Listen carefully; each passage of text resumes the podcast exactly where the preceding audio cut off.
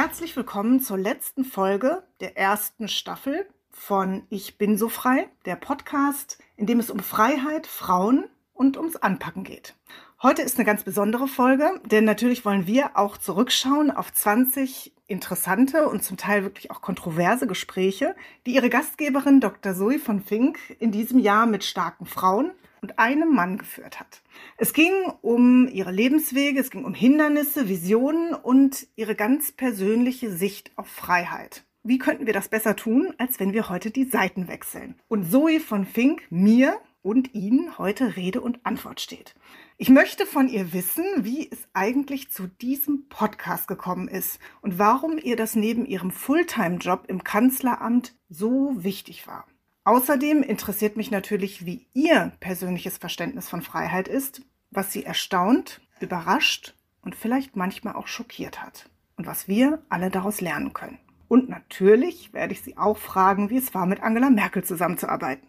Mein Name ist Annalena von Hodenberg. Ich bin Journalistin und Geschäftsführerin der Beratungsstelle Hate Aid und ich freue mich, liebe Zoe von Fink, dich heute hier begrüßen zu dürfen. Herzlich willkommen. Hallo Annalena, schön, dass du mitmachst. Zoe, was bedeutet Freiheit für dich? Ja, in den letzten Folgen haben wir das ganze Spektrum von Freiheit abgedeckt und ich glaube, da wird auch jeder hören können, dass ich parteiübergreifend eingeladen habe.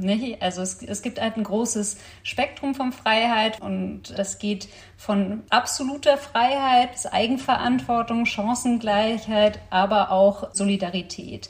Und ich finde, wir haben alles abgedeckt, aber für mich ist Freiheit dreiteilig. Also das erste bedeutet Eigenverantwortung übernehmen für sein eigenes Leben, für sein eigenes Schicksal und nicht darauf warten, dass jemand für einen etwas tut, sondern man ist selber für die Gestaltung des Lebens verantwortlich und kann auch nicht irgendwie nur zurückblicken und sagen, hätten meine Eltern das und das gemacht oder hätte ich diese Chance gehabt, sondern muss wirklich allein für seine Taten und wie man damit umgeht, einfach umgehen und Verantwortung tragen. Das zweite ist, es kann man aber nur, wenn Chancengleichheit herrscht. Also wenn jeder die Chance auf Bildung hat und sein volles Potenzial zu nutzen und sich zu verwirklichen.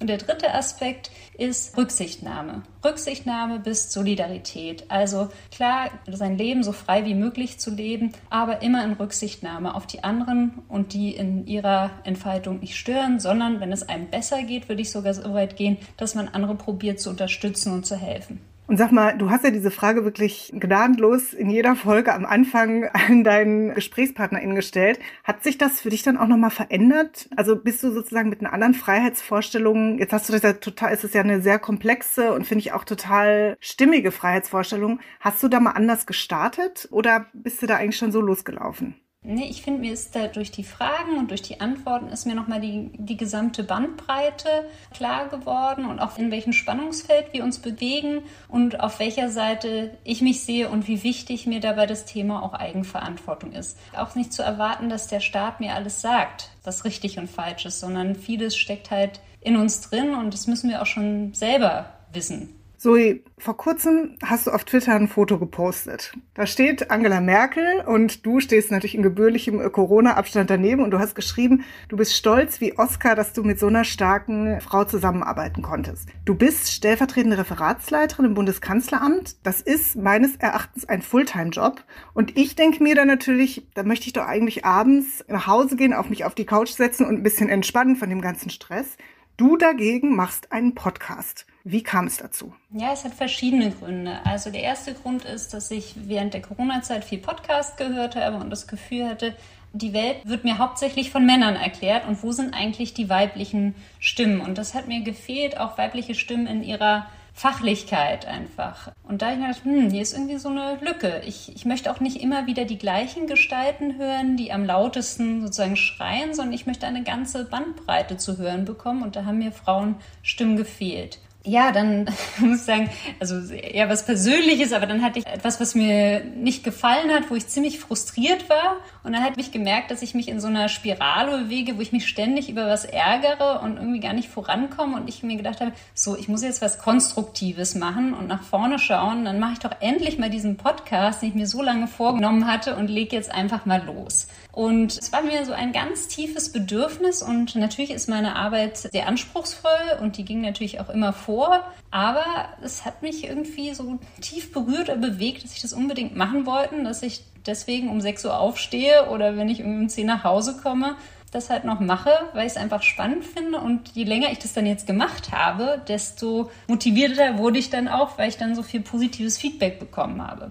Es waren ja wirklich total unterschiedliche Frauen und ein Mann dabei, also Politikerinnen, Partnerinnen aus großen Unternehmen, Wissenschaftlerinnen, Gründerinnen. Was waren so die Kriterien, nach denen du die Menschen auch ausgewählt hast oder auch weiterhin auswählst, mit denen du sprichst? Dass sie was Interessantes zu sagen haben. Das war mir am allerwichtigsten.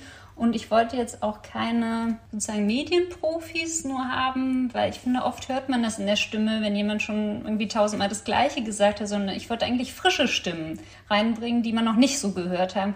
Also rohe Stimmen, die einfach so echt und wahrhaftig sind, weil die mir ein bisschen gefehlt haben und mir ja, einfach Stimmen, die sich nicht so abgedroschen anhören und die einfach eine interessante Perspektive haben auf Dinge. Und eigentlich warst du ja auch eine rohe Stimme, ne? Weil du bist ja eigentlich keine Journalistin von Haus aus, also Politik- und Wirtschaftswissenschaftlerin. Jetzt Podcast, Journalismus, das war jetzt auch nicht irgendwie sozusagen, genau, hattest du nicht gelernt. Und du hast dich ja trotzdem rangewagt. Wie war denn so das erste Mal? Und wie stellt man das überhaupt an? Wie erklärt man denn so der ersten Person, hallo, ich mache einen Podcast und Sie habt das noch nie gemacht und Sie sind die erste Person, mit der ich das gerne machen möchte? Ja, also ich glaube, meiner Stimme hört man auch immer noch an, dass sie sehr roh und frisch ist und dass ich absolut kein Profi bin, aber ich denke, es ist irgendwie okay und hat auch seinen Charme. Ja, also ich bin den ersten Teilnehmerinnen sehr, sehr dankbar für das Vertrauen, was sie mir entgegengebracht haben. Ich kam mit dieser Idee irgendwie um die Ecke und es war doch total unausgegoren.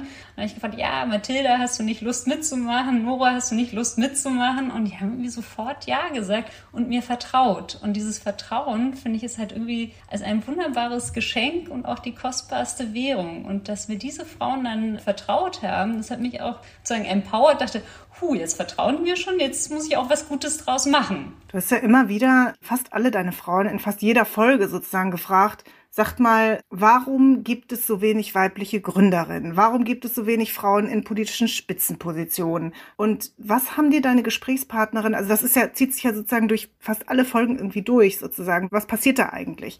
Was haben dir deine Gesprächspartnerin erzählt, auch über Hürden, die ihnen begegnet sind und wie sie damit umgegangen sind? Ja, da gibt es einmal strukturelle Hürden aber auch ja einfach von der Gemengelage und auch, dass es nicht so viele Vorbilder gibt. Ich glaube, das war so eins der wichtigsten Punkte. Also gerade bei den Gründerinnen, dass es da nicht so viele weibliche Vorbilder gibt und dass man einfach Mut haben soll, sich da durchzukämpfen, auch wenn man nicht genau weiß, was kommt und auch sich trauen soll, um Rat zu fragen, andere.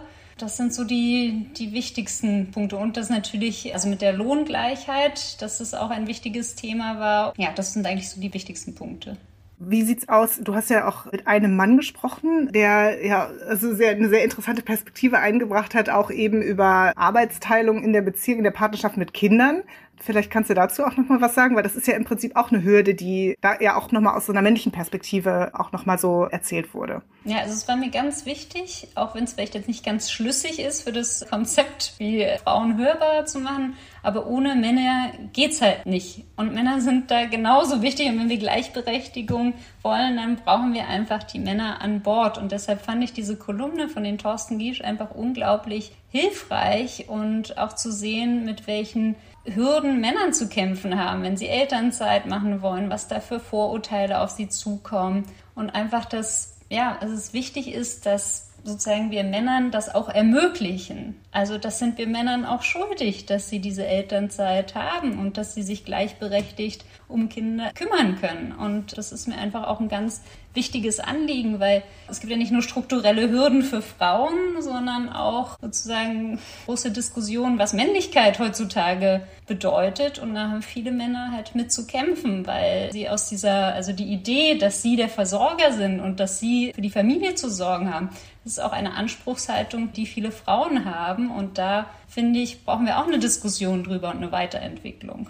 Sag mal, gab es Folgen, wo du gesagt hast, Mensch, das hätte ich nicht so gedacht. Das ist was, was mich echt erstaunt hat. Oder wo du so dachtest, das habe ich so nicht erwartet und hat vielleicht sich auch meine Perspektive gedreht.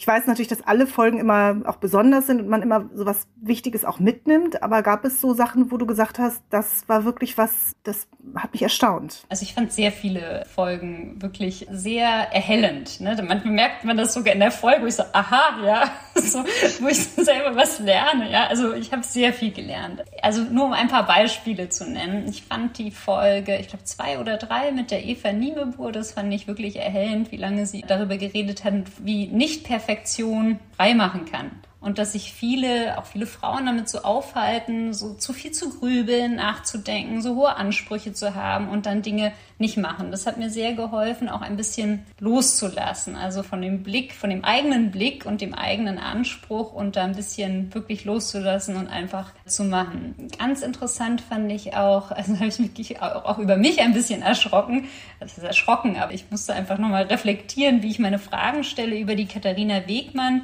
und wie ich sie gefragt habe über weiche und harte Themen in der Wirtschaft. Ne? Und wie es aus mir herauskam, dass ich dann HR, also Human Resources, sozusagen als weich eingestuft habe und sie mir dann irgendwie, irgendwie voll dagegen gehalten hat und gemeinte, ja, also diese binären Konstrukte, die gibt's irgendwie nicht nur in Deutschland und das bringt irgendwie gar nichts. Und da finde ich, da hatte sie einen guten Punkt. Da dachte ich, na gut, dann fange ich am besten mal bei mir an, dass ich nicht solche Fragen stelle, dass wir nicht immer in die gleichen Muster verfallen. Ich könnte jetzt ewig so weitermachen, aber vielleicht nur noch um zwei, drei zu nennen, fand ich ganz beeindruckend, wie die Karin Heinzel äh, von Mentor Me gesagt hat, tja, also ich war es wirklich leid, dass man mein Potenzial nicht erkannt hat. Und dann habe ich einfach selber gegründet. Und das, also es hat mich tief beeindruckt, weil ich könnte das zum Beispiel sehr gut nachvollziehen. Man stellt sich irgendwo vor und dann will, will einem keiner. Also ich habe zu Hause einen ganzen Ordner mit Absagen, ja. Kommt auch öfter vor, als man denkt und dann einfach sich davon nicht einschüchtern lassen, sondern einfach selber sein Ding zu machen, das fand ich sehr super. Also es hat mich wirklich beeindruckt.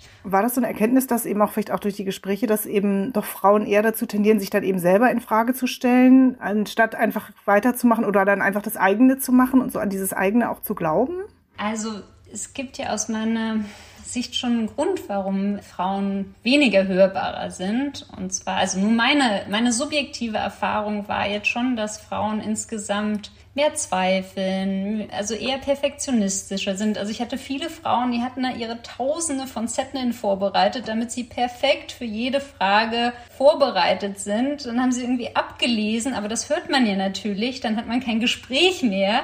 Und ich habe wirklich mit mehreren, haben wir mehrere Anläufe genommen, weil, ja, auch weil sie nicht zufrieden waren, wie oft wir Takes gemacht haben oder wie ich auch Mut zugesprochen habe, damit wir überhaupt live gehen. Also eine der Teilnehmerinnen meinte dann so, ach, du hättest bestimmt nicht gedacht, dass du irgendwie auch psychologisch beraten musst. Und das hätte ich wirklich nicht gedacht, dass ich auch so viel irgendwie Mut zusprechen muss und sagen sie, ist es in Ordnung, trau dich, es hört sich alles super an, keine Sorge. Also, dass da Frauen viel zweifeln und einfach denken, oh nee, dann denken meine Kolleginnen, ich will angeben und einfach sich da zurücknehmen. Ja, deshalb glaube ich, ist das, ist das wichtig. Also, dass wir uns da gegenseitig ermutigen und dass dieser Podcast auch zeigt, dass Frauen in normalen Berufen da ganz locker ein interessantes Interview abgeben können und dass das alle interessiert. Das finde ich nämlich interessant, wenn du das sagst. Also auch so, weil die Stimmen, die du ja auch da so, diese rohen Stimmen, hast du sehr genannt, die du da ja auch hast zu Wort kommen lassen, sind ja auch Stimmen von Frauen, die zum Teil ja noch ne, den großen Sprung irgendwie noch so vor sich haben, die jetzt gerade noch sozusagen rauskommen oder gerade so sozusagen in diese erste Reihe irgendwie kommen. Und was kannst du denn aus deinen Gesprächen auch mit den Erfahrungen der Frauen, auch, wir haben auch über die Hürden gesprochen, jetzt hast du auch viel über Perfektionismus gesprochen. Was kannst du noch so mitgeben aus diesen Gesprächen? Was kann man Frauen, die da vielleicht gerade stehen, auch mitgeben? Neben sozusagen weniger Perfektionismus? Ja, also vielleicht nochmal einen Schritt zurück. Und zwar denke ich nicht, dass wir alle irgendwie CEOs werden müssen, sondern dass jede Tätigkeit Wert hat und diese Stimme sozusagen, müssen ja nicht alle Chefinnen sein, sondern ich finde es auch interessant, was die Leute einfach so machen und was sie für Ansichten haben und was sie so bewegt und motiviert. Und ich finde, dass reicht. Wir müssen nicht alle top erfolgreich sein. Ja, also natürlich, vielleicht will das die eine oder die andere, aber ich finde, die Fachlichkeit an sich hat auch immer sozusagen einen Wert, der gehört werden will, weil es, ich finde, unsere Welt ist bunt und super interessant und ich finde es einfach, also ich interessiere mich für, was die Umweltchemikerin zu sagen hat oder was die Gesundheitsexpertin zu sagen hat, egal wie weit sie schon gekommen ist, solange es einfach spannend präsentiert ist. So, jetzt habe ich deine Frage vergessen. Also Ja, also ich glaube sozusagen bedeutet das ja eher sozusagen, dass du sagst, okay, viele Frauen sind auch vielleicht in der zweiten Reihe fachlich sehr, sehr gut und denen will ich jetzt eben auch eine Stimme geben. Und das ist eben auch das, was ich, die vielleicht sonst nicht gehört werden, weil sonst immer der oder die CEO gehört wird oder der oder die äh, Medienprofi eben gehört wird.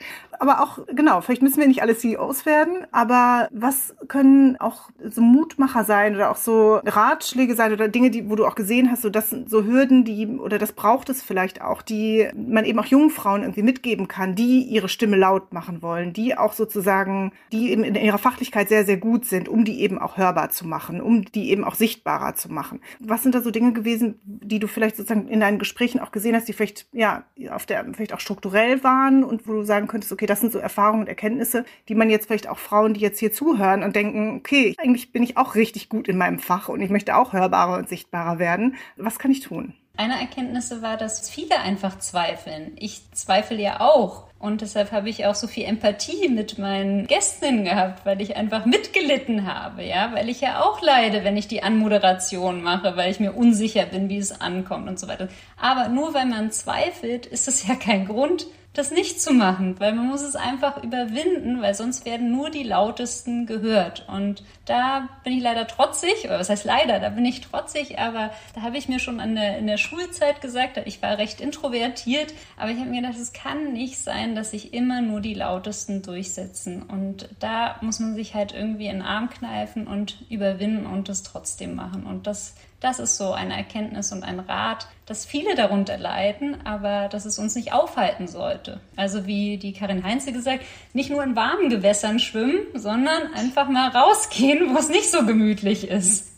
Ja, und den Mut haben, auch zu scheitern. Ne? Das fand ich auch total beeindruckend. Einfach zu sagen, okay, ähm, erstmal im Kleinen anfangen und was tun und zu scheitern und dann eben sozusagen kann man es ja gleich im Größeren ein bisschen besser zu machen.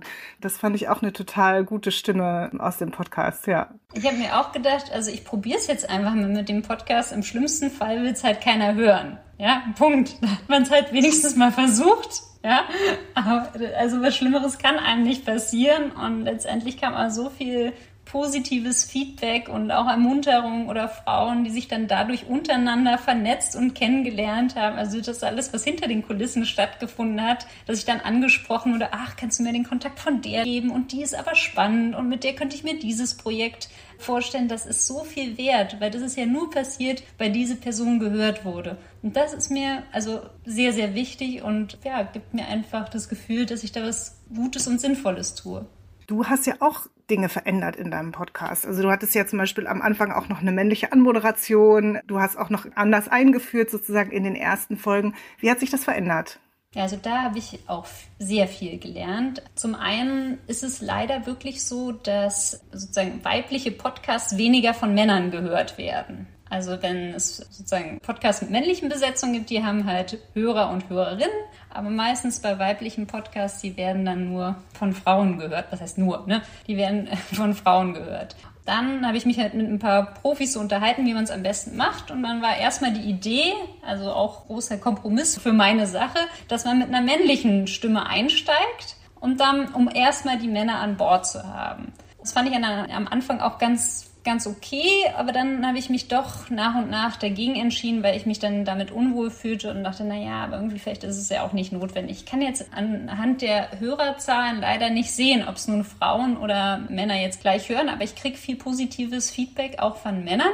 Allerdings habe ich letztens einen Kollegen hören lassen und der meinte dann, ich bin doch gar nicht die Zielgruppe. Und dann dachte ich mir, oh Junge, nichts verstanden. Es geht doch um die Fachlichkeit. Also da gibt es noch viel zu tun. Naja, und auch darum, dass eben auch es ja sozusagen zu einer wirklich einer Gleichberechtigung sozusagen auch beide Seiten braucht. Genauso wie es das ja auch bei der ähm, Kindererziehung ist und dem ganzen Teilzeitmodell und so braucht es eben, müssen eben beide Seiten beide Seiten sehen. Gab es eine Folge für dich, die dich emotional sehr berührt hat? Ja, ich muss sagen, die mit dir. Danach war ich ziemlich traurig, das hast du auch gemerkt. Wir haben uns ja noch ein bisschen weiter unterhalten über einfach, dass es so viel ja, Hass und Bösartigkeit gibt und dass sich Menschen da um, am Sonntag um 20 Uhr hinsetzen und Hassnachrichten verbreiten und auch andere Leute so bedrohen. Das, natürlich habe ich davon gelesen, aber das dann nochmal so von dir zu hören, das hat mich dann schon ja, sehr mitgenommen und traurig gemacht. Hat mich ein bisschen erschüttert. Ich finde es aber sehr gut, dass wir diese Sendung gemacht haben und auch auf Hate Aid aufmerksam gemacht haben. Da gab es sehr, sehr viel Resonanz. Deshalb ja insgesamt eine gute Sache. Was sind für dich, wenn du so zurückguckst, du hast gerade schon angesprochen, also vielleicht eine Sache, Männer hören kaum weibliche Stimmen, aber genau, was sind für dich noch so die wichtigsten Erkenntnisse, die du irgendwie mitgenommen hast aus deinen Gesprächen? Also es gibt wirklich sehr, sehr viele Erkenntnisse. Aber zum Beispiel, wenn ich noch nur ein Beispiel wieder sagen kann, zum Beispiel dieses Gespräch mit Güde Jensen. Da kamen sehr viele Menschen auf mich zu, weil sie gesagt hat, dass auch junge Menschen können Politik machen. Also man braucht jetzt nicht irgendwie 30 Jahre Berufserfahrung oder sonst was. Es können auch junge Leute einfach mitmachen. Das, das war mir klar, aber dass es dann so gut ankommt, das fand ich sehr, sehr positiv. Oder auch die Susanne May, die zu lebenslangen Lernen geredet hat. Ich meine, das hört man immer so, aber dann, wie Sie es nochmal erklärt haben, dass Berufe nicht die gleichen bleiben und dass wir uns anpassen müssen und dass einfach lebenslanges Lernen eine Realität jetzt ist, das fand ich dann nochmal sehr interessant, das einfach von ihr so auf den Punkt gebracht zu hören. Und jetzt fange ich wieder an, von den ganzen Gästen zu schwärmen.